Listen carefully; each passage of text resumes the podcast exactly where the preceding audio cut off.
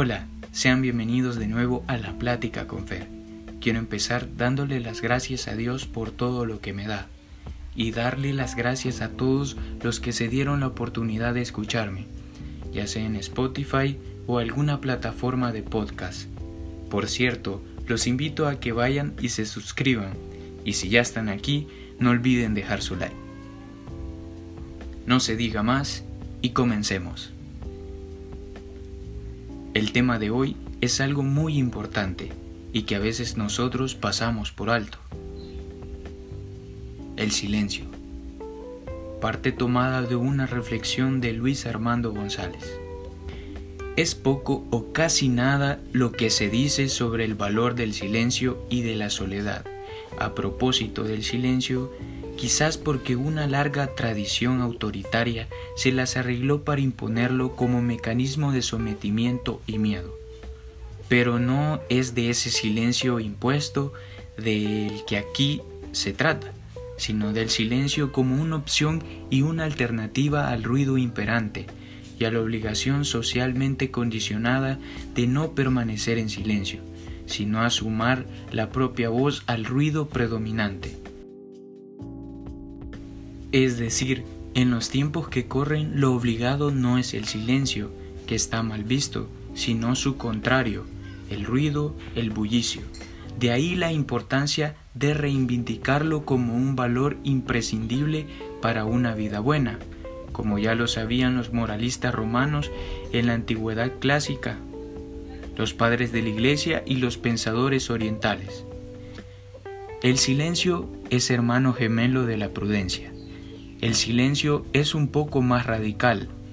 Aquella invita a la mesura en el decir y en el obrar, este a suspender el decir, ya sea de forma temporal o ya sea de forma definitiva, como hicieron en el pasado monjes, santos y ermitaños en la tradición cristiana.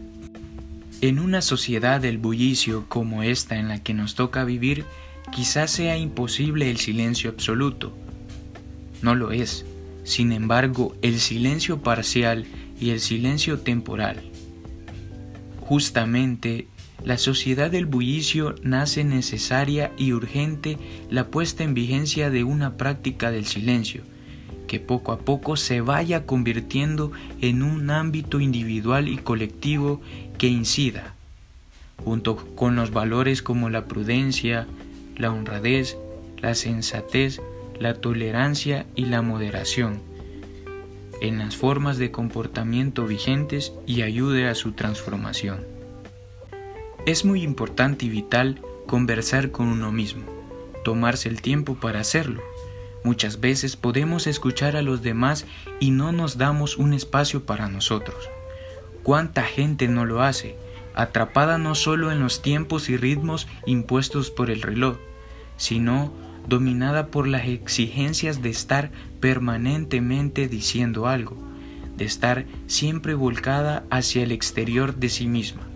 Conversar con uno mismo es volcarse hacia la propia vida interior, para explorar asuntos que trascienden la inmediatez que nos devora, para abrirnos al misterio de Dios o para pensar mejor nuestras acciones y decisiones.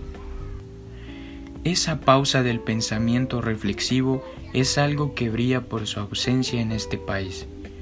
Para pensar reflexivamente, para conversar con nosotros mismos acerca de la realidad del más allá y del más acá, es necesario y es imprescindible el silencio. Sin él es imposible pensar.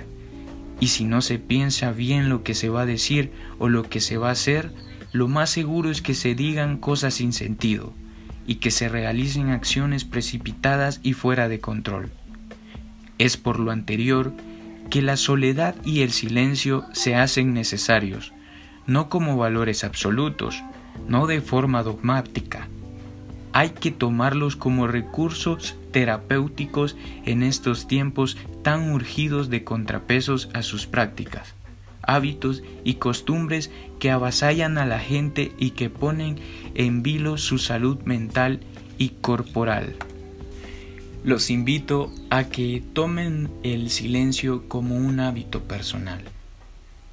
Espero que les haya gustado y que les haya servido de mucho. Y no se olviden que Dios siempre está con nosotros.